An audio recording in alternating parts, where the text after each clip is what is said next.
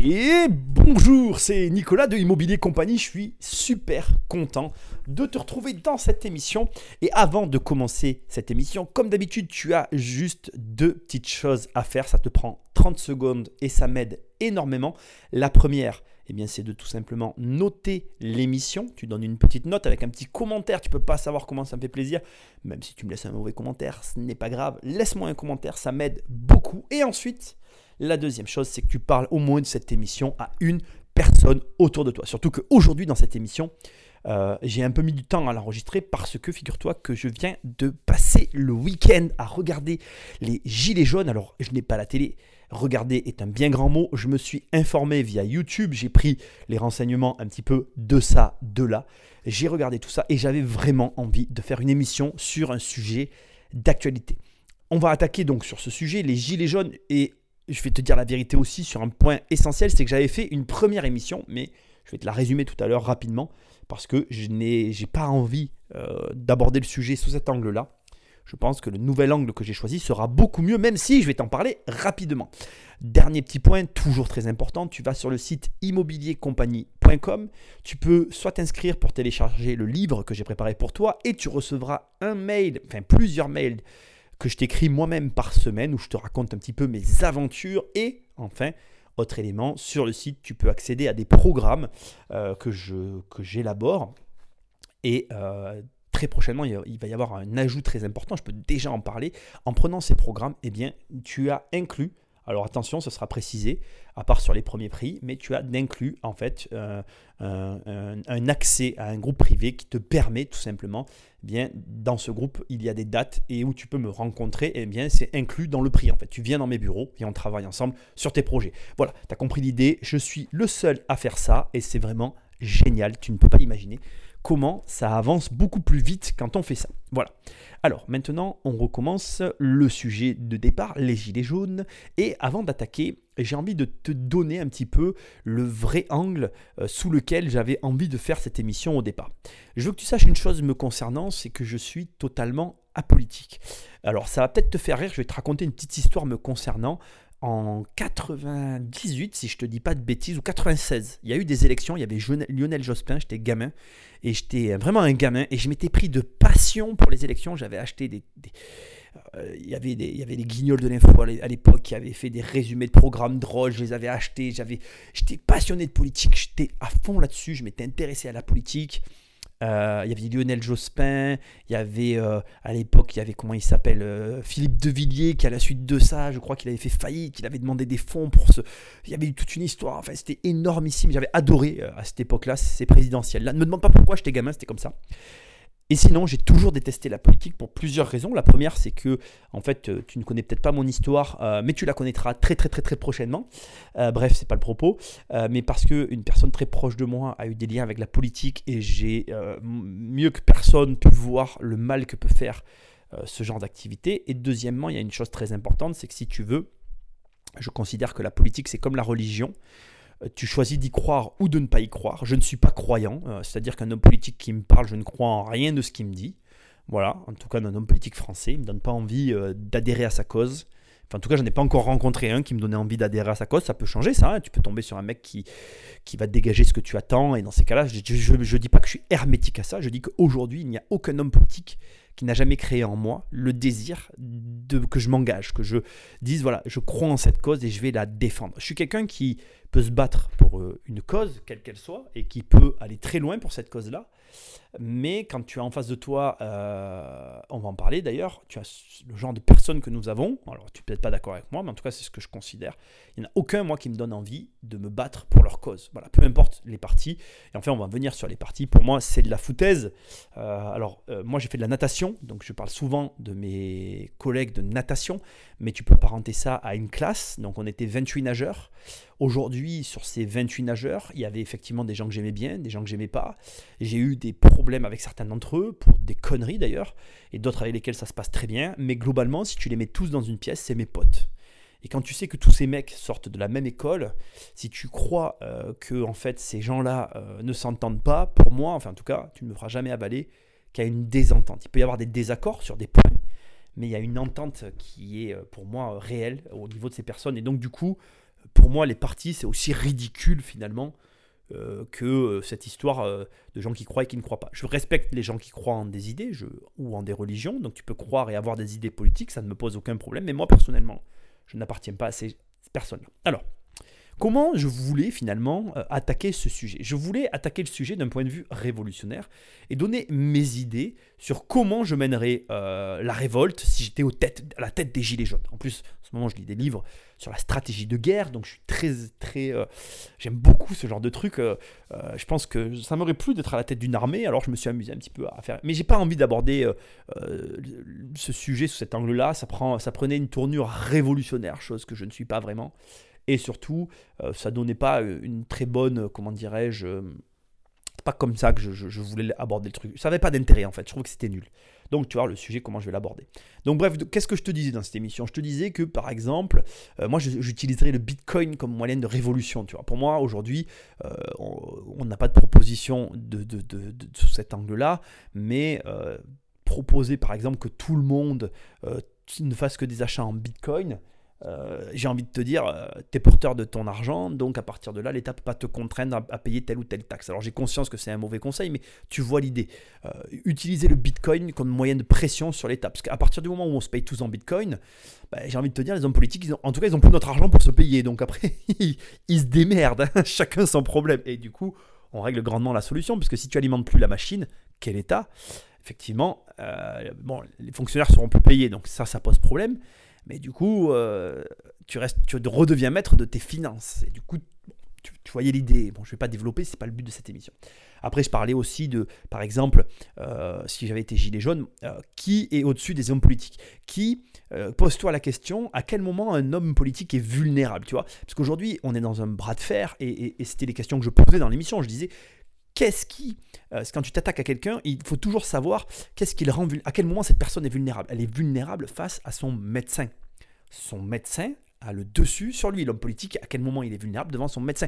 Donc fais rentrer la médecine dans la danse et tu vas voir que là les choses vont être différentes parce que là les hommes politiques, s'ils ont quand même besoin de se soigner, et là s'ils n'ont plus de médecin, bon ben là ils vont, ils vont devoir réagir parce que les médecins sont au-dessus d'eux euh, socialement. Qu'on le veuille ou qu'on ne le veuille pas, tout homme politique a besoin de se soigner, etc. Bon, c'est peut-être pas, c'est des idées très très violentes, c'était pas, voilà, je veux pas partir là-dedans, il y en avait une troisième, on arrête là, ça suffit. Alors moi aujourd'hui, euh, au moment où je te parle, j'ai regardé beaucoup de vidéos et j'ai vraiment envie, tout simplement, de faire une émission un petit peu, pas de décryptage, mais d'apporter ma, ma, ma, pierre de compréhension à l'édifice. Et j'insiste, si tu trouves que cette émission elle a un quelconque intérêt, partage-la. Euh, prends l'émission, copie-la sur ton mur et dis à des gens, écoute ça, c'est intéressant. Parce que moi, j'écoute, j'ai écouté tous les gilets jaunes et avant qu'on commence, j'ai une chose à dire qui est hyper importante avant qu'on commence. Si tu te dis, Nicolas, ok, je vais t'écouter, mais je veux savoir une chose. Tu es pour ou tu es contre? Est-ce que tu es pour les gilets jaunes ou est-ce que tu es contre les gilets jaunes? Alors moi, je te le dis, je suis pour ce mouvement. Et je crois vraiment que 84% euh, des gens sont réellement pour ce mouvement. Et même, je vais dire une chose qui est peut-être très drôle, je pense en fait que tout le monde est pour ce mouvement. Les seuls qui sont contre ce mouvement, sont ceux qui ont un intérêt contradictoire. On va en parler tout à l'heure. Donc, à partir de là, l'émission commence. Et donc, je vais commencer l'émission avec la phrase par laquelle je vais la conclure. C'est hyper important. Écoute bien cette phrase. Et ça sera la conclusion de cette émission. Et je le fais exprès parce que je veux que cette phrase, tu te la mettes dans la tête. Aucun peuple ne devrait avoir peur du gouvernement. Mais tous les gouvernements devraient avoir peur du peuple. Ça, c'est une réalité on ne peut pas remettre en cause le fait que le gouvernement est un gouvernement dès l'instant qu'un peuple en reconnaît son existence. Aujourd'hui, on a une problématique, c'est que nous avons un peuple, 84% du peuple. J'ai envie de dire que l'écart entre le pourcentage qui le reconnaît et l'écart avec ceux qui ne le reconnaissent pas, enfin qui ne reconnaissent pas ce sondage, se situe présentement, précisément, dans euh, justement les gens qui, eux, sont du côté du gouvernement. C'est-à-dire qui, qui sont un petit peu dans cette machine, qui profitent euh, de ce système qui est en place. Alors, tu vois, je viens d'employer un terme, ce système qui est en place, on pense tous ça. On a tous ce terme en tête. On a tous euh, cette notion de système. On, on sait très bien aujourd'hui que la France, elle est dirigée par une forme de, de, de, je ne veux pas employer ce terme système, mais il y a des mécanismes qui ont été mis en place et qui crée la situation telle qu'elle est aujourd'hui. Et je vais commencer par le problème de surface pour moi, parce que c'est le problème de surface qu'on voit en premier dans cette histoire. Tout le monde parle de l'argent. Aujourd'hui, on parle du problème de l'argent et du problème que vont avoir euh, finalement les smicards, comme certains les appellent. Alors moi, pour moi, il n'y a pas de... C'est absolument pas péjoratif ce terme. Je vais t'expliquer pourquoi. Euh, tu le sais peut-être pas, mais moi, quand j'ai commencé à travailler, euh, mon premier revenu, c'était 500 euros par mois. C'est-à-dire que j'ai bâti mon, revenu immobilier, j'ai bâti ma société immobilière sur une base de revenus de 500 euros par mois et des dettes. Donc pour moi, quand je te parle de de tous ces smicards, je me sens complètement euh, en phase avec eux. C'est-à-dire qu'à un moment donné, j'ai gagné très très très très très très peu d'argent et j'ai fait avec et je me suis démerdé. Et je te parle pas d'un truc en 1951 là. Hein. Non non, je te parle, je gagnais 500 euros par mois en 2000. 2003, 2004, je gagnais zéro. J'ai fait une très belle marche sur une opération, mais je gagnais zéro. 2003, 2004, 2005, j'ai eu une autre opération. Et 2006, j'ai commencé à prendre 5 à 600 euros euh, sur lesquels je faisais hyper attention parce que tu imagines qu'avec des budgets comme ça, c'est ultra tendu de vivre. Bon, je ne suis pas là pour euh, faire pleurer la mégère euh, dans, le, dans la chaumière, c'est pas le but. Mais ce que j'essaye de dire, c'est juste que voilà, quand je dis smicard, il n'y a pas de problème. Donc le premier, c'est pas péjoratif. Y a pas le premier truc qu'on voit dans ce, dans ce mouvement des gilets jaunes, c'est finalement le manque d'argent que vont avoir les smicards d'un côté et le trop plein d'argent que laisse transparaître l'État et que peuvent avoir nos élus. Il y a un écart qui est tellement énorme que les gens ne l'acceptent plus les gens ne l'acceptent plus. Je veux dire, il y a un moment donné, voilà. Euh, c'est marrant parce que toute cette histoire, elle tombe à un moment donné où il y a très peu de temps, je parlais avec une personne nombre de fonctionnaires en France. Et aujourd'hui en France, il faut savoir que, euh, en fait, on, est le pays où il y a le plus de fonctionnaires par tranche de 100 habitants. C'est-à-dire que tu prends 100 habitants en France et euh, le pourcentage de fonctionnaires, enfin le nombre de fonctionnaires sur 100 habitants qu'on peut avoir est énorme. Euh, je crois que au, euh, je crois, alors je veux pas dire de bêtises, j'ai pas vu en fait ce, truc, mais la personne me disait que en gros nous c'est 50%. Euh, je crois que l'autre pays qui nous suit c'est l'Allemagne, enfin je sais plus trop, c'est genre 25% donc tu vois, c'est la moitié moins que la France. Et après, tous les autres pays sont à 10%, tu vois. 10 fonctionnaires pour 100 personnes, tu vois. Truc de ouf, quoi. Et ce sujet-là, je le connais très très bien parce que tu vois, figure-toi que nous, on avait une entreprise où on faisait les cartes de visite pour euh, des, des, comment on appelle, des, des organismes d'État. Et moi, il y a un truc qui m'a toujours fait halluciner. Euh, on faisait les cartes de visite pour tout le service, d'accord, la totalité du service, de chacune des personnels, et il y avait huit directeurs. Dans, dans, dans, le, je ne veux, pas donner le, pas donner le mot en fait, j'ai tellement honte de cette réalité-là, c'est qu'il y avait huit directeurs dans un seul service d'un État. Huit directeurs, tu mets, tu mets huit capitaines sur un bateau, le bateau n'avance pas. Je veux dire, tu prends un bateau, tu le mets à un endroit, tu dis voilà, il y a huit capitaines, tu dis voilà, je te présente les huit capitaines du bateau et tu mets un équipage et tu dis je voudrais que le bateau il aille, je sais pas, le bateau il est en France et tu dis je voudrais qu'il aille aux États-Unis. Je suis sûr que tu, tu vas aux États-Unis trois mois après, le bateau est toujours pas arrivé. Tu peux pas avoir huit personnes qui dirigent un système. C'est n'importe quoi. Et, et, 8 personnes qui dirigent un système, c'est 8 salaires de directeur. Et donc, euh, forcément que les gens, ils, ils sont pas d'accord. Bon, moi, j'ai écouté plein d'émissions. Il y a des mecs virulents qui parlent à des élus qui disent Mais il passe où l'argent? Mais l'argent, il passe là. L'argent, il passe que, si tu veux, on est dans un système où, où en fait, les fonctionnaires ne sont plus ne sont pas euh, licenciables et où finalement on se retrouve avec des aberrations dans certains services alors que d'autres services manquent de fonctionnaires. Et tu peux pas virer un fonctionnaire d'un bureaucrate euh, dans, un service de mairie par exemple alors qu'on n'en a plus besoin mais tu peux pas le virer celui-là. Et à l'inverse, dans, un hôpital où on en a vraiment besoin, on, ne peut pas en embaucher parce qu'on a celui qui nous sert à rien dans notre mairie qui est là et qu'on peut pas virer. Et donc on se retrouve avec des aberrations. Alors l'argent est pour moi la première chose qu'on voit. Moi, je ne veux pas émettre de jugement sur. Euh, attention, je ne suis qu'un humble euh, citoyen qui voit ça de l'extérieur et qui s'en amuse, mais qui, qui, reconnaît aussi euh, que, ça doit peut-être être compliqué à gérer. Je ne sais pas, je suis pas, j'ai jamais été dans les organes du pouvoir dans les secrets des dieux, je me dis que pour que ça soit comme ça, c'est que c'est très compliqué à gérer. Et je l'espère, parce que si c'est simple, bah alors là vraiment, j'en rigole, mais c'est pas drôle, c'est qu'on on est face à des abrutis, mais bon, bref, c'est un autre problème. Ok. Mais l'argent est le premier problème. Et l'argent, en fait, et, le problème qu'il y a, ce décalage qu'il y a, c'est que d'un côté, en fait, il y, a, plein de gens comme moi qui constatent tous les jours ces aberrations.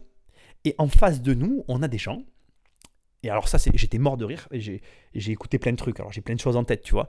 Mais on a des gens qui sont les, les, les, grands chefs, quoi. Tu vois, tu prends le grand, grand chef, tu prends le, ministre de je sais pas quoi, qui lui, lui a, lit un rapport. Alors là, on avait, on avait par exemple une scène euh, grotesque où tu avais d'un côté un mec qui était dans les manifestants, qui, qui, témoignait de ce qu'il avait vécu, et en face, tu avais un gars qui, dit Mais moi, j'ai lu dans le rapport. Et les deux s'engueulent, parce que d'un côté, tu as forcément une personne qui n'a pas vécu la scène et qui essaye de t'expliquer comment ça s'est passé au travers d'un rapport. Donc bon, sans commentaire. En fait, j'ai envie de te dire, t'étais pas là, ferme-la. Mais bon, on n'a pas le droit de parler comme ça à un élu, j'imagine. Mais t'as eu un rapport, ok, c'est super, mais t'étais pas là, ferme-la. Et à côté de ça, t'as un mec qui était, qui te raconte comment c'était. Et l'autre, c'est mieux que lui. Et, et, et, et, tout ça crée un climat qui fait qu'à un moment donné, personne ne se comprend. Parce que quand quelqu'un lit un rapport, sa distance avec la chose est très différente euh, de, de quelqu'un qui vit la chose. Et je vais témoigner. Moi, aujourd'hui, je gère euh, encore mes locataires. Et on est en train de tout déléguer.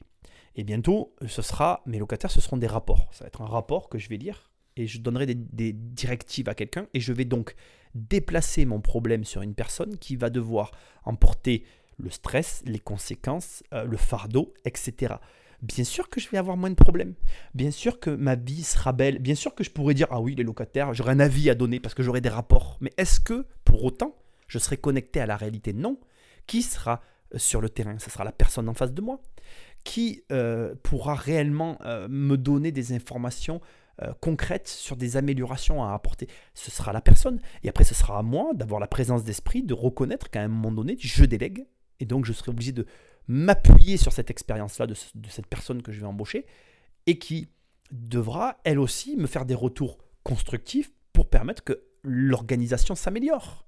Mais aujourd'hui, quand tu sais qu'à la base de la pyramide, tu as huit directeurs qui doivent faire peut-être huit rapports, et j'imagine un gars qui doit faire un résumé des huit directeurs, donc j'imagine que la même scène ne doit plus rien ressembler à l'arrivée. Tu, tu prends, une, prends une scène, tu prends X personnes qui vont faire des rapports sur rapports. Je ne sais même pas comment ça se passe dans tout ça, mais j'imagine, là, on est d'accord, je suis dans l'imagination. Et tu finis en bout de fil, toi tu es ministre, tu reçois un dernier rapport qui est passé entre les mains de je ne sais combien de personnes, et tu te forges un avis là-dessus. Non mais on ne peut pas parler. Il n'y a pas de discussion possible. Bon, bref, je reviens au sujet de départ. Le problème, donc, c'est l'argent. Et donc, c'est vrai que le problème premier qu'on voit, qu'on voit par rapport à tout ça, c'est que on se retrouve face à des gens qui, d'un côté, gagnent 1000 euros par mois, et en face de nous, on a des personnes qui gagnent 5, 8, 15 000 euros par mois. Et encore, là, aujourd'hui, tu vois, tout le monde euh, tout le monde la ferme là-dessus parce qu'il ne faut pas qu'on le dise, tu vois, mais les personnes qu'on a en face de nous, ils ont un salaire, puis ils ont une enveloppe pour le personnel, une enveloppe pour la nourriture. Je crois que, je ne sais plus dans quel truc, là, je, crois que c'est euh, l'Assemblée nationale, enfin j'en sais rien, je, dis des bêtises. Mais il y a un des trucs là où, en fait, ils ont trois enveloppes, donc leurs revenus, euh, leurs frais de bouche, donc c'est genre 5 ou 8 000 euros, je veux pas dire de bêtises, mais c'est énormissime. Moi, j'ai jamais mangé pour 8 000 euros par mois. Hein. Toi, tu as le droit de déduire. Toi, tu peux déduire sur ta feuille d'impôt. Euh, 4 euros. Voilà, c'est ça que tu peux déduire euh, sur ta feuille d'impôt. Et eux, ils ont 8000 euros de frais de bouche, tu vois. Et après, à côté de ça, tu as aussi le frais de personnel. Et là, ils peuvent embaucher leur famille. magique, magique. Et donc, si tu veux, on se retrouve. Je, fais des commentaires parce que je comprends très bien, en fait, euh, que euh, tu embauches des gens de ta famille. Moi, par exemple, je fais travailler ma mère. J'essaye de, de, faire travailler le reste de ma famille aussi, si je peux le faire c'est naturel en fait. Je, comprends le mécanisme. Mais que tu le fasses sur l'argent public, c'est différent. Et je crois que le problème de l'argent, il est déjà là en fait. On commence par le problème de l'argent. Et ça m'emmène au deuxième problème qui est caché derrière le problème de l'argent. Parce qu'en fait, c'est ça que je voulais dire sur ce premier point, c'est qu'aujourd'hui, les gens s'insurgent pour l'argent. Et moi, je me permets de, te le dire si tu m'écoutes. Je crois qu'on s'insurge pas réellement pour l'argent en fait. On s'injure, on pardon, on s'insurge pour l'injustice qui est cachée derrière l'argent. C'est pas l'argent en fait. C'est pas. Euh, moi, je pense que euh, j'ai envie de croire en ça. En tout cas, si demain on avait un président euh, fabuleux et qu'on gagnait tous notre bien notre vie, bien sûr qu'on s'en foutrait qu'il gagne 20 000 euros par mois ou 30 ou 40 dans la mesure où on aurait la sensation qu'il y a un retour d'ascenseur. Mais aujourd'hui, le fait qu'on ait cette, ce sentiment profond d'injustice qui va au-delà de l'argent, mais c'est ça le problème. Alors, ça m'amène vraiment sur là où je voulais en fait. Je vais te parler de ça en fait. Pour moi, un, de nos grands problèmes en fait, c'est que partout, encore tout à l'heure, tu vois, je roulais et je passais devant une école et il y avait écrit liberté, égalité, fraternité. C'est beau, ah, c'est magnifique. Je trouve ça génial d'avoir un, slogan comme celui-là, mais, mais, mais, tu peux pas avoir ces trois valeurs ensemble. Tu peux pas euh, vouloir que les gens soient libres et qu'il y ait de l'égalité. Tu peux pas vouloir que les gens soient égaux et permettre la liberté. Tu peux pas que tu veux pas que les gens soient fraternels tout en faisant qu'il y ait de l'égalité et de la liberté. Là où commence euh, la liberté des uns, s'arrête la liberté de l'autre. Enfin, je peux commencer la phrase, mais tu m'as compris. C'est-à-dire que dès l'instant que ta liberté empiète sur celle d'autrui, tu n'es plus libre. Et donc, faire croire à tout ça, ça revient à ce que je te disais tout à l'heure, c'est comme nous faire croire qu'on est égaux. Moi, je vais te dire, je pense que vraiment, quand je vois le mouvement des Gilets jaunes, il y a des choses, je suis pour ce mouvement, mais il y a des choses qui m'énervent. Euh, les gens aujourd'hui me, tuent parce qu'ils disent oui, euh, vous essayez de nous diviser. Alors aujourd'hui, c'est un grand slogan que j'entends autour de moi. Oui, les gens, le racisme, on essaye de nous diviser par le racisme. Moi, dans ce pays, en France en tout cas, j'ai jamais réellement vu. Il y a du racisme. Je ne vais pas faire comme s'il n'y en avait pas. Mais pareil, je pense pas qu'il y ait un vrai racisme. Je pense pas que tout ça soit réel en fait. Pour moi, euh, la, la, division sociale, elle ne se situe absolument pas, elle s'est jamais d'ailleurs située sur le racisme. Et j'ai mis très longtemps, j'arrivais pas parce que j'étais trop jeune, j'arrive pas à mettre des mots, tu vois. Aujourd'hui, pour moi, la division sociale, elle a toujours été en France sur les riches et les pauvres.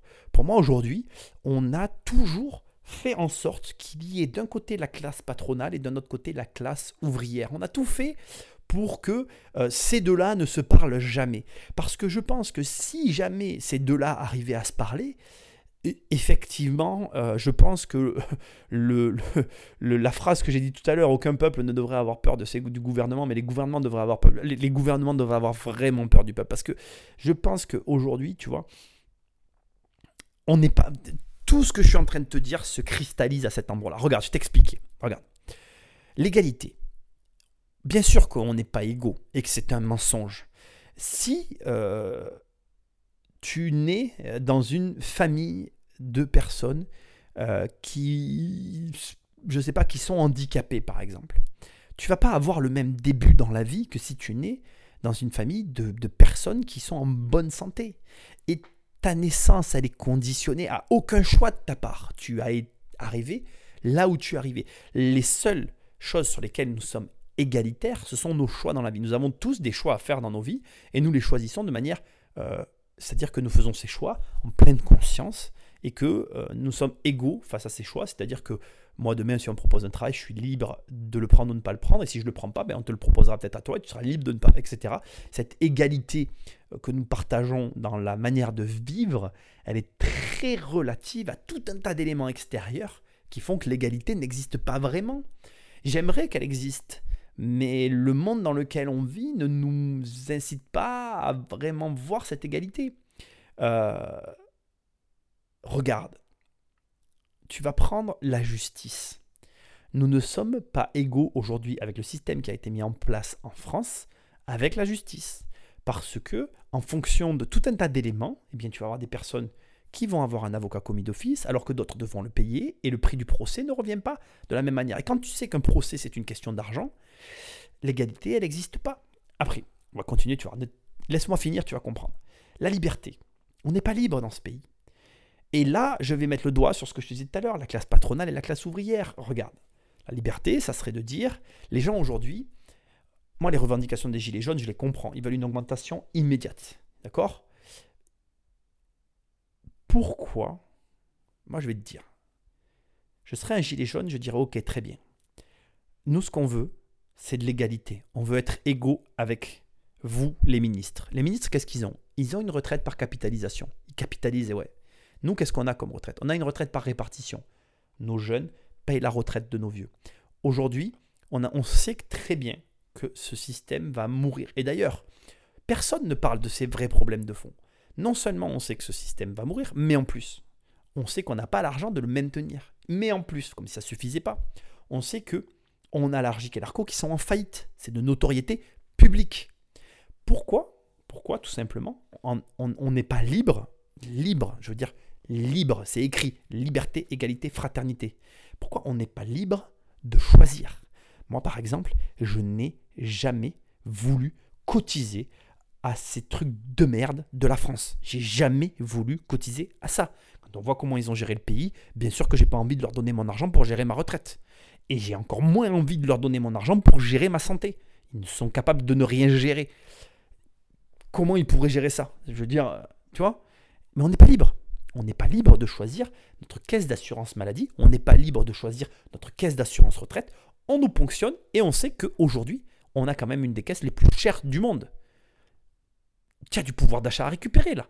Voilà les Gilets jaunes pourraient très tout simplement demander plus de liberté. Et juste à ce niveau, ils, changeraient la donne. Ils changeraient la donne.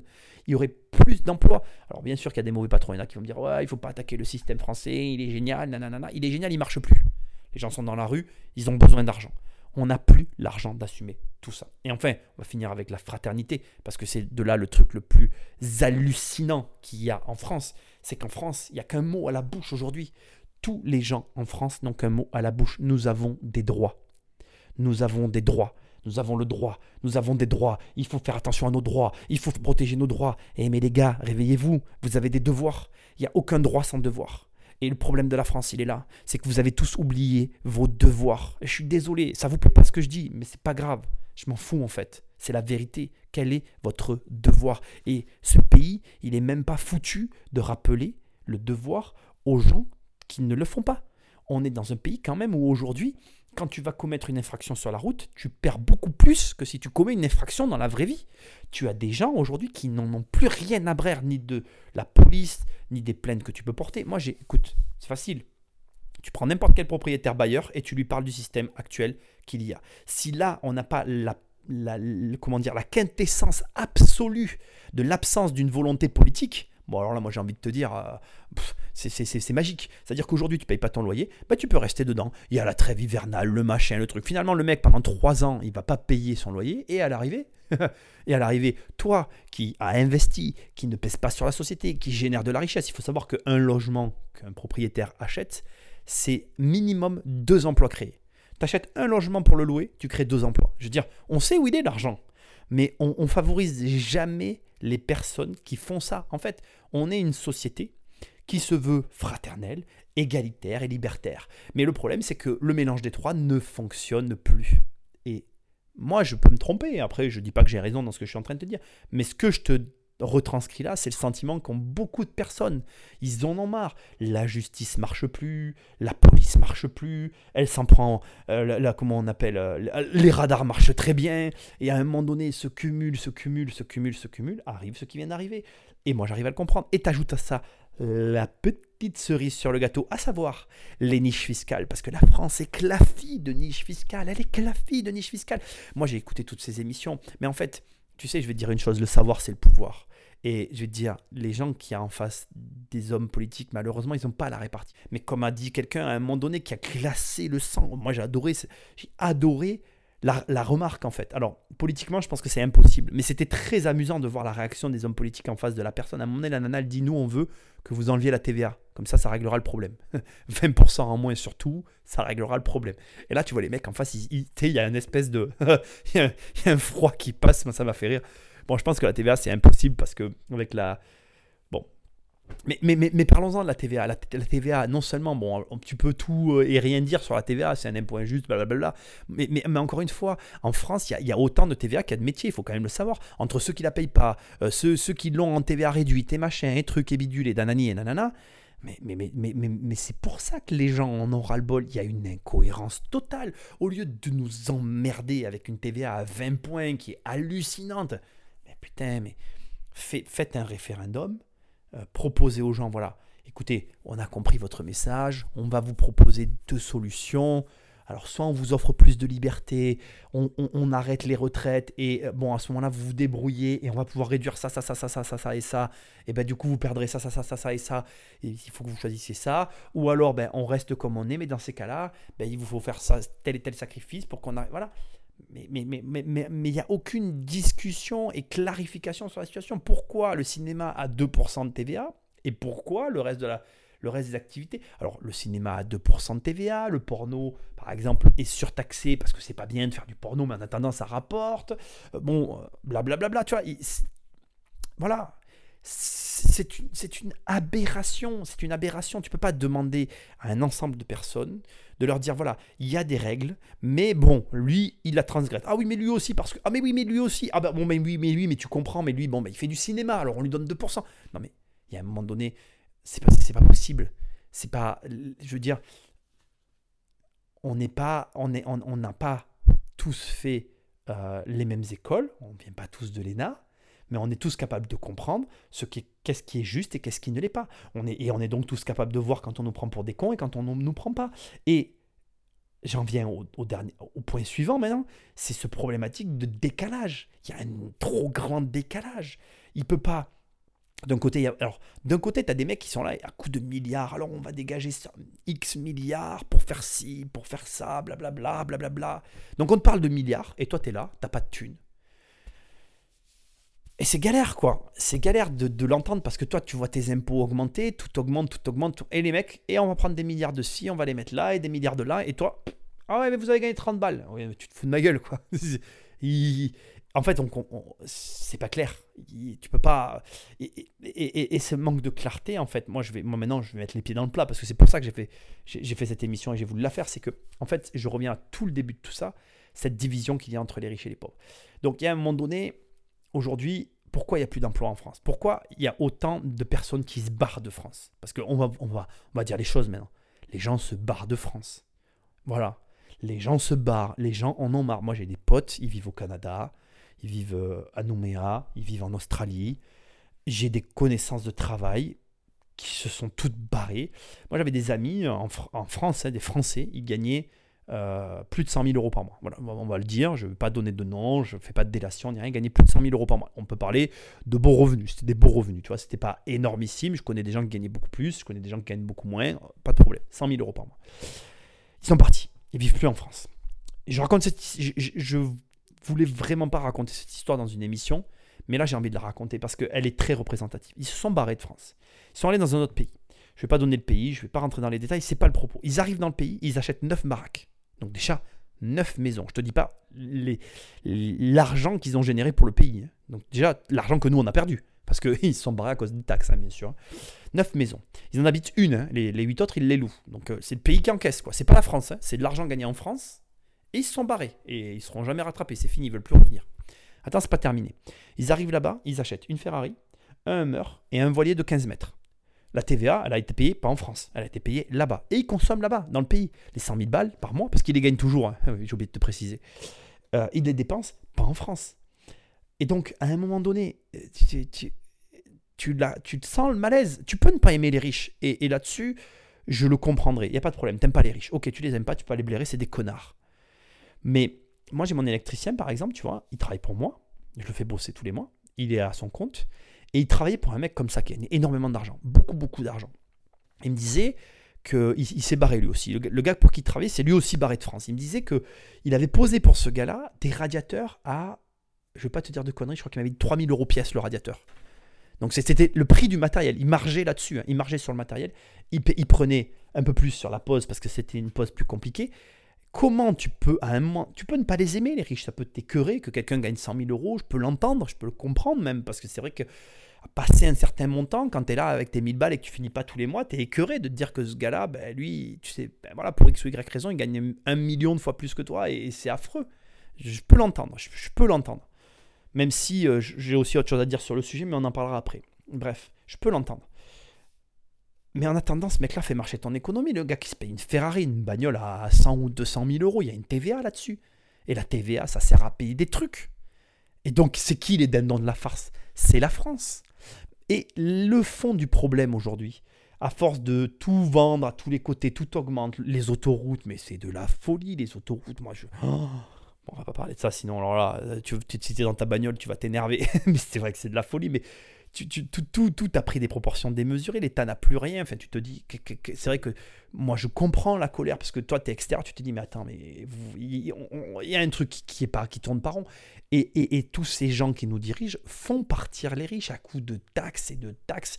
Et comme l'ont dit les gens à l'arrivée, pour qu'à l'arrivée en France, quand tu vas mourir, tu vas avoir des droits de succession que si tu fais rien sur deux générations. Alors, non seulement que si tu fais rien, mais surtout que si tu n'as pas d'argent, parce que en fait, si tu as de l'argent pour faire, ça tu te feras pas. Euh, voilà. Mais si tu fais rien, sur deux générations, l'État t'aura pris 80%, il ne reste rien.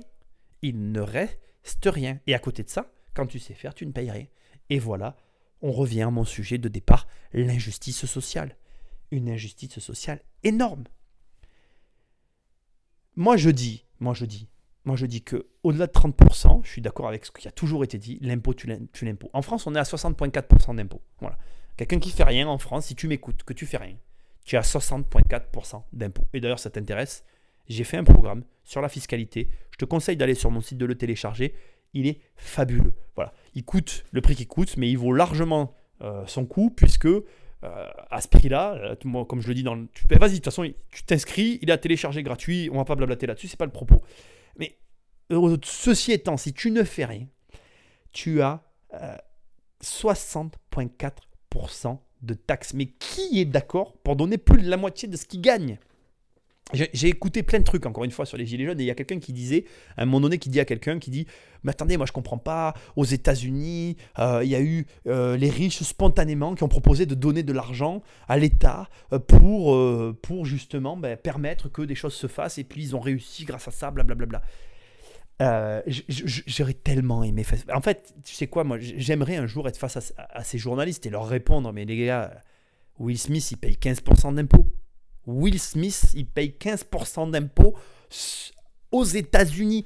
15%. Mais bien sûr que quand tu gagnes bien ta vie et que tu prends 15%, le mec il vit aux États-Unis, il claque sa tuto aux États-Unis et nanani et nanana. D'ailleurs, les Américains, ils ont un programme qui est fait de telle manière où ils savent tellement que fiscalement ils sont bons qu'ils te disent que si tu es américain, tu payeras des impôts américains jusqu'à la fin de ta vie. Parce que si tu, barres, si tu te barres, c'est que tu es con.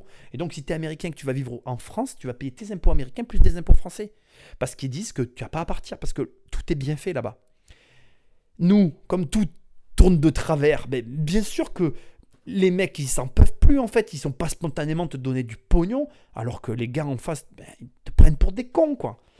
Et, c'est là où moi je les comprends. Je les comprends. Et donc, tu ajoutes à ça 30 ans de, de, de, de, foutage de gueule. Ça fait plus de 30 ans que les mecs se foutent de leur gueule. Mais à un moment donné, les mecs, ils en peuvent plus. Ils en peuvent plus. Tu, tu, voilà, c'est tout. Ils en peuvent plus. Il faut arrêter. C'est du foutage de gueule. Et aujourd'hui, quand tu as un gars qui t'explique Oui, alors, euh, bon, attendez, vous inquiétez pas. Hein, là, on fait ça et vous verrez, dans 5 ans, ça va aller mieux. Mais les mecs, c'est maintenant qu'ils veulent que ça chante. Tu sais, je vais te dire un truc. Moi, j'ai vécu le changement de l'euro.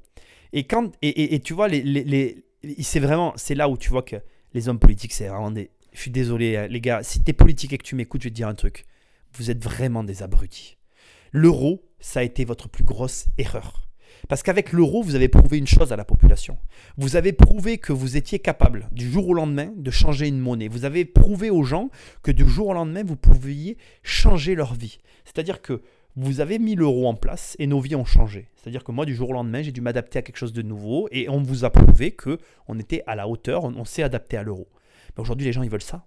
Ils veulent que vous nous disiez, voilà les mecs, le 1er janvier 2019, eh ben, on, réduit toutes les taxes et vous allez tous payer 15% d'impôts. Terminé. Il n'y aura plus de TVA. Terminé. Et puis vous aurez plus de retraite. Mais ça, on le savait déjà. J'ai envie de vous dire, les mecs. bon, je délire. Hein. Mais tu vois ce que je veux dire.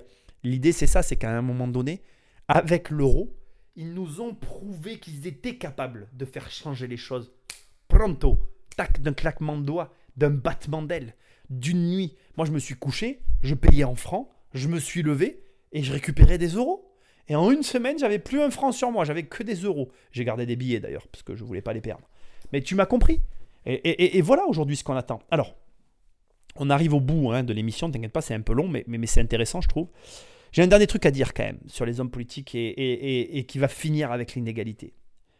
Tu sais, je, je pense que tu penses comme moi. Moi, j'ai regardé l'ENA. J'ai regardé pour faire l'ENA. L'ENA, c'est 200 000 euros. Alors attends, tu sais quoi Regarde, j'ai un ordinateur à côté de moi, là, tu vois, regarde. Je n'ai pas, j'ai pas envie de faire de cette émission une émission journalistique, tu vois. Mais on va euh, rentrer dans le détail. je tape l'ENA, d'accord? Là, je viens de taper sur l'oracle Google.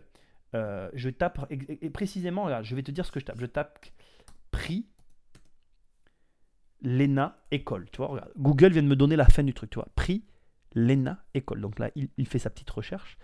Le coût de la formation d'un élève, d'un de l'ENA s'élève à 84 000 euros par an, soit 168 000 euros au total pour les deux ans, selon les chiffres du, projet du budget de 2016.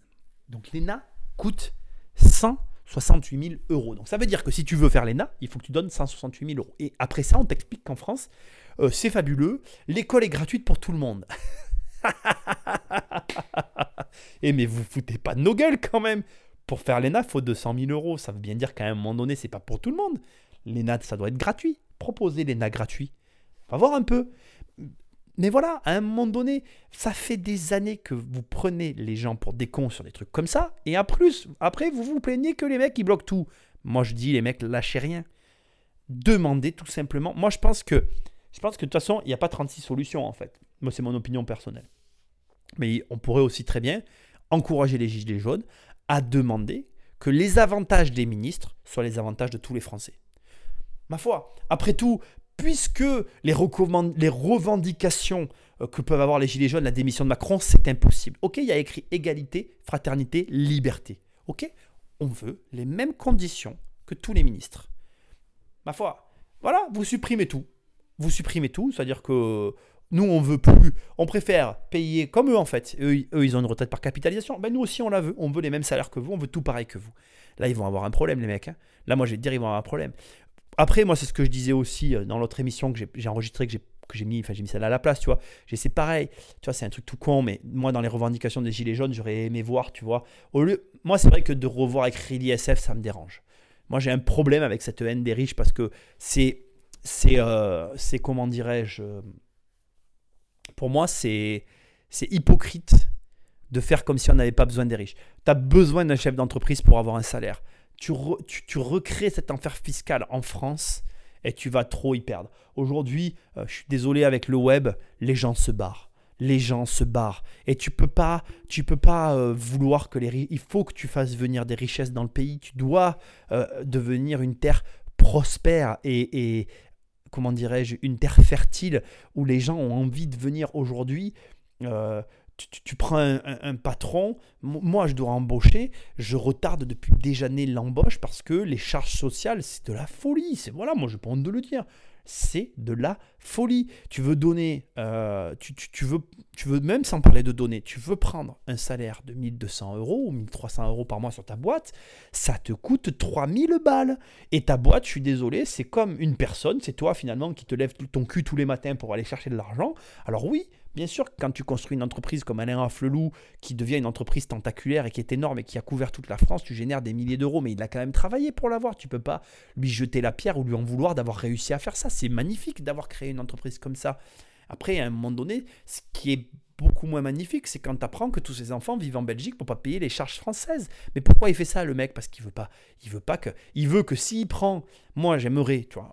Moi, j'aimerais. Tu me dis, qu'est-ce que tu voudrais, toi, Nicolas? Moi, j'aimerais que, par exemple, tu vois, ben, je prends 1000 euros sur mon entreprise, on prenne 30% de charge. Voilà. Et encore, ça c'est même trop. Je, devrais pouvoir prendre mon argent sur ma société et après je paye mes impôts. Ça me paraît très normal. Les entreprises sont assassinées. et, et, d'ailleurs, aujourd'hui, tu vois très bien qu'il y a de moins en moins de petites entreprises, que les petites entreprises sont remplacées par des Carrefour Market où c'est anonyme et où finalement, je veux dire, en fait, en voulant faire partir les riches, tu élimines de l'équation le petit patron qui va pouvoir créer un emploi sur mesure à un, salarié qui sera heureux dans une petite entreprise. En fait, je crois, alors après tu peux me répondre, et, c'est vrai, il y a des mauvais patrons, mais il y, a, des mauvais dans tout. Mais je pense que globalement, on le voit là avec les gilets jaunes, les gens sont quand même, on est quand même de manière générale tous ensemble prévenant les uns envers les autres et on n'est pas dans la haine et la violence les uns envers les autres. Et aujourd'hui, tu te retrouves euh, dans une situation où, si tu fais partie de toutes ces personnes qui ont de l'argent, tu n'auras pas les entreprises en face qui vont avec, qui vont permettre le développement de ces postes où finalement il faisait bon vivre avant en France. Avant, tu avais des petits artisans boulangers qui avaient des salariés, ça se passait bien. Aujourd'hui, tu prends un salarié, mais, mais c'est du matraquage. D'ailleurs, je t'invite à regarder sur Internet tous ces gens qui se rebellent contre l'URSSAF et qui ne veulent plus. Les gens ne sont de toute façon, tu prends n'importe qui dans n'importe quel domaine, les gens ne sont plus d'accord de rien dans tout un tas de domaines. Et aujourd'hui, c'est le problème. Alors, on arrive aux, vraies questions, les questions de fond que j'ai envie de te poser. D'accord? Pourquoi il n'y a plus d'industrie en France? Pourquoi il n'y a plus d'industrie en France? Mais parce que les gens encore une fois, les industriels se sont barrés, ils sont allés à des endroits. Regarde Renault, ils ont construit des usines en Roumanie parce que ça coûtait moins cher d'aller faire construire là-bas. La, France, elle est trop onéreuse, elle coûte trop cher. Et donc, voilà. Pourquoi il n'y a plus de riches en France? Je, je te pose la question. Les gens, qu'est-ce qu'ils font? Ils se barrent de France. Et c'est pas bon. L'ISF, il faudrait le supprimer totalement. C'est pas ça qui. moi, là-dessus, c'est le seul point sur lequel je suis pas d'accord. Faudrait entièrement supprimer l'ISF, voilà, revoir tous les impôts et proposer des vraies mesures. Voilà, des vraies mesures qui permettent que les riches reviennent et qui créent des richesses. Pourquoi il n'y a plus d'argent? Parce que c'est lié aussi. Pourquoi il n'y a plus d'argent? Pourquoi il n'y a plus de fonctionnaires? Alors, quand je dis qu'il n'y a plus de fonctionnaires, pourquoi il y a trop de fonctionnaires dans des institutions où on s'en fout Et pourquoi il n'y a plus de fonctionnaires dans les hôpitaux, dans les écoles, les endroits où on en a besoin on, on a besoin de fonctionnaires. Pourquoi il n'y a plus de service Et là, on touche du doigt le vrai problème. Pourquoi il n'y a plus de service J'ai écouté dans tous les trucs, moi j'aime beaucoup les, les contre-avis. J'ai écouté quelqu'un qui disait que le capitalisme à outrance, c'était une hérésie. Et que notre système français, il fallait le préserver à tout prix. Et donc, bien évidemment, la personne tirait à boulet rouge sur les entreprises du GAFA. Et euh, elle disait que nous, c'était fabuleux. Moi, j'ai un truc, j'ai une réflexion à te dire. Les entreprises du GAFA que vous détestez tant, tu prends, tu prends euh, Google. Google aujourd'hui, avec euh, YouTube, elle a généré plus d'emplois, à mon avis, en France que le gouvernement. ouais, je, je, rigole, mais c'est pas drôle. En tout cas, elle génère des emplois. Oui, ils ne payent pas les impôts en France, mais Google te permet euh, de créer une entreprise sur Internet pour 29 euros et pas le gouvernement. On va prendre Amazon. Amazon aujourd'hui, elle permet de créer des dépôts qui font vivre les petites villes et à terme, elle va concurrencer les grandes surfaces. Les grandes surfaces comme Carrefour, Géant, j'ai rien contre eux, mais on détruit plus d'emplois dans le centre de nos villes avec l'aide de nos gouvernements que Amazon qui lui s'installe et te propose de devenir ah oui c'est pas des boulots de ouf hein. manutentionnaire livreur. Mais quand, tu travailles dans une usine moi j'ai moi j'ai fait des boulots de merde aussi. J'ai vendu des chaussures pour 800 euh, et quelques euros par mois 25 hein, heures. Euh, ça fait pas rêver quoi. Ouais ouais ça fait pas rêver. C'est du travail. Et c'était du travail que que je faisais dans ma région parce que les gens sont attachés à leur région. Quand tu crées une zone, moi, je vois dans ma ville, il y a des zones qui ont été créées, le centre-ville est détruit. D'ailleurs, d'ailleurs, nous, on a fermé nos bureaux en centre-ville, on est en train de les fermer. Et je n'en peux plus de cette politique de matraquage de PV, de payer, payer, payer la place de parking, payer le parc-mètre, payer, payer, payer, payer. Ben, je me suis cassé, j'ai fermé mon bureau et les bureaux que nous on avait, l'entreprise qu'on avait, on l'a vendu et on, proposait un service. Il n'y en a plus dans le centre-ville. Le service que je proposais, il n'y en a plus. Je, je, pouvais faire jusqu'à 500 euros par jour avec ce service. Je l'ai même arrêté tellement ça m'a saoulé. Ça m'a saoulé. Et, et donc, on se rend compte que quoi? On se rend compte que peut-être qu'un homme politique va écouter émission et va dire oui mais Nicolas, c'est pas le train de vie de l'État qui qui, qui a fait qu'on en est arrivé là. Mais j'en sais rien ce qui a fait qu'on en est arrivé là. Mais en tout cas, moi je pense que les Gilets jaunes, ils n'ont plus envie, ils veulent plus que ça continue.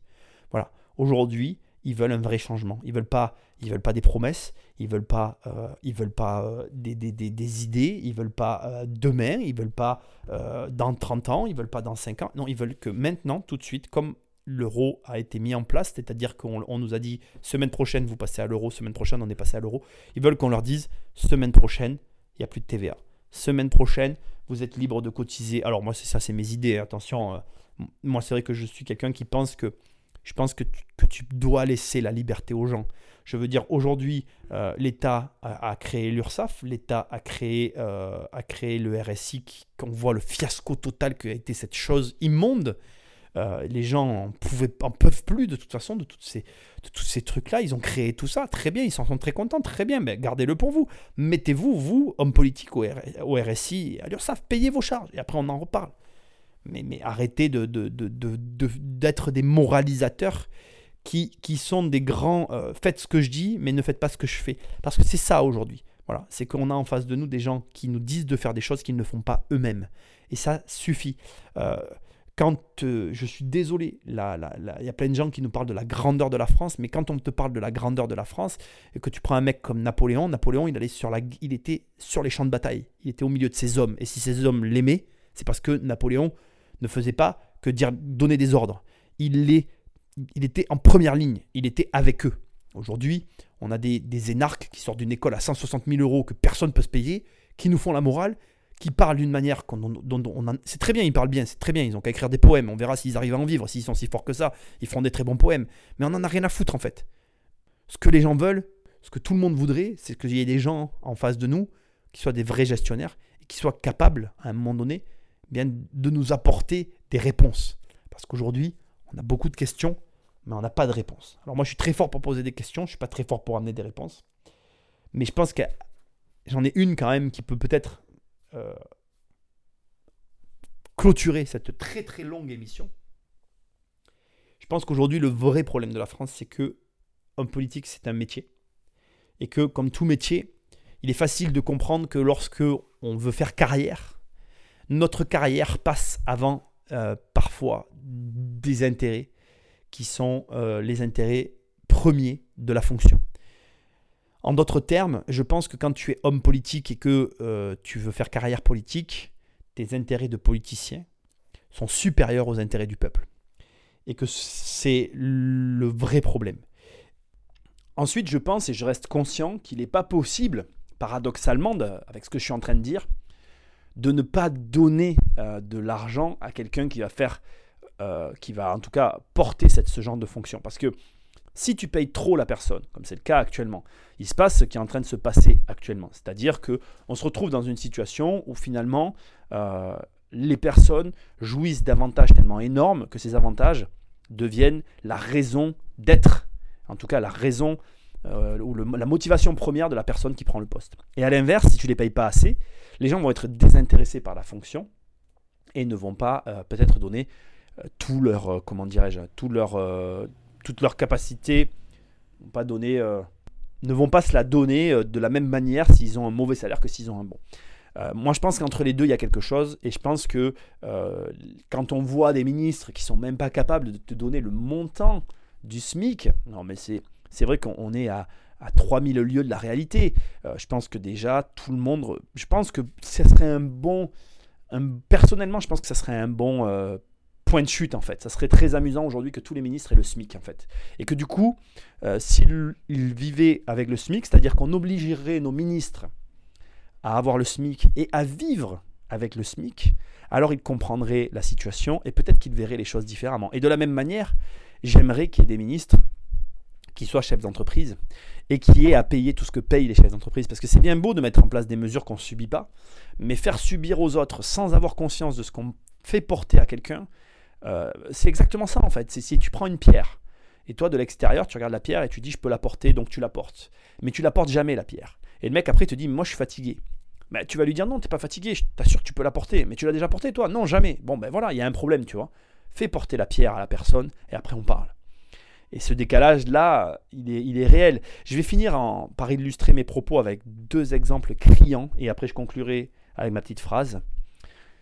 Euh, tu sais, il y a un moment donné, il y a, eu un, truc il y a quelques années en arrière, il y a longtemps, enfin je sais plus quand, bref, peu importe, ça revient de temps en temps d'ailleurs euh, sur l'actualité. Euh, il était question en fait que les hommes politiques taxent les résidences principales déjà payées. Créer une taxe pour que quelqu'un qui a payé sa RP la, paye, la paye en, finalement deuxième, fin, et un loyer à donner à l'État en fait, tu vois. Et en fait, ce qui est très amusant avec cette histoire, c'est que ce que les gens savent pas, quand ils en reparlent aujourd'hui, c'est que les hommes politiques avaient deux choix, en fait, à cette époque-là. Ils avaient le choix entre créer cette taxe et ils avaient le choix avec le fait de prendre, euh, d'avoir la capacité de prendre finalement euh, de l'argent sur les comptes des gens qui ont plus de 100 000 euros sur les comptes.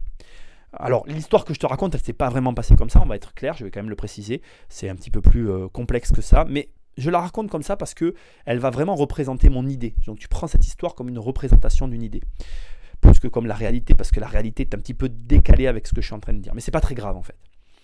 Donc ils avaient le choix entre taxer les gens qui avaient payé le RP ou alors euh, pouvoir prendre euh, l'argent, de l'argent, en tout cas une somme d'argent, sur les gens qui ont plus de 100 000 euros sur un compte. Et le choix, il a été fait de manière très simple en fait. Il y a plus de 50% de gens qui sont propriétaires de leur RP aujourd'hui. Donc si tu fais passer cette loi, eh bien tu perds 50% de l'électorat. Alors que l'autre cas de figure, c'est moins de 10% de la population qui a plus de 100 000 euros sur ses comptes. Donc le choix a été fait comment? Il a été fait en fonction de l'électorat en fait. Mieux vaut perdre 10% d'un électorat et faire passer une loi qui te permettra finalement d'avoir les mêmes résultats, à savoir saisir X milliers d'euros sur les comptes de gens qui ont plus de 100 000 euros et tu n'auras que 10% des gens en colère, plutôt que faire passer une loi qui mettra 50% des gens dans la rue. Et c'est aujourd'hui, je crois que c'est ce que les gens ont, ont ras-le-bol en fait de ça, c'est qu'il n'y a aucune volonté politique. La volonté politique, c'est de faire ce qui est bien pour le peuple. Et je pense que ni l'une ni l'autre de ces deux lois n'est bonne pour le peuple. Et quelqu'un qui agira pour le peuple et au nom du peuple ne vivra pas ce qui est en train de se vivre aujourd'hui. Je vais conclure avec un dernier exemple qui, celui-là, est vrai, retranscrit euh, brut tel quel. Il faut savoir que les hommes politiques ne savent même pas qu'aujourd'hui, les fonciers sont les locataires des commerces qui les payent. C'est-à-dire qu'aujourd'hui, les hommes politiques en sont arrivés à un point où ils ont fait exploser l'impôt foncier des entreprises. Ils l'ont fait exploser sur les locaux professionnels. Les bailleurs, ben, ils en ont ras-le-bol. Donc, qu'est-ce qu'ils ont fait? Comme c'est des baux de droit commun, ils font payer le foncier aux entreprises. Et finalement, quand tu parles avec un homme politique et que tu lui expliques ce qui s'est passé, ben lui ne le sait même pas en fait. Ah bon? Ah bon? Et c'est réel ce que je te dis. Hein. Un homme politique a réagi comme ça quand, quand, il lui a été dit euh, ce que je suis en train de te dire. Je te raconte pas trop le contexte parce que tu as compris que j'ai pas trop envie de me mouiller dans cette histoire, mais moi ça me fait juste halluciner que quelqu'un qui est élu ne sache pas ça. Et ce sont toutes ces petites choses mis bout à bout qui pour moi créent la situation dans laquelle on se trouve aujourd'hui. J'avais vraiment envie de te faire une émission euh, sur euh, finalement l'actualité. Encore une fois, je sors un peu de mon contexte. J'ai pas de vraies idées politiques. J'ai pas de parti qui représente mes idées. Je suis pas un ultra-libéraliste. J'ai conscience qu'il y a des gens qui ont des galères et je pense qu'il faut payer des impôts. Mais je pense qu'au-delà de 30%, l'impôt tue l'impôt. Je pense aussi, en tout cas comme j'ai dit dès le départ, je suis pour moi un sympathisant à la cause. Maintenant, c'est vrai que moi je ferai les choses un petit peu différemment parce que je ne suis pas quelqu'un qui a envie d'aller dans la rue, je ne suis pas quelqu'un qui a envie d'être violent, je suis plus un bureaucrate malgré tout, quelqu'un qui est assis derrière un bureau et qui réfléchit que quelqu'un qui est dans l'action, même si j'aime le sport. Mais je pense que si je parle comme ça, c'est que euh, voilà, je, je, craindrais de me retrouver dans des risques ou dans des choses qui ne seraient pas, en tout cas, les choses que je cautionne. Voilà, je ne sais pas mon tempérament. Je vais juste finir avec une dernière chose, un petit problème aussi, encore énième problème que j'ai identifié sur tout ça, c'est que on a des écoliers à la tête de l'école, des gens, euh, c'est d'ailleurs c'est un lapsus très rigolo.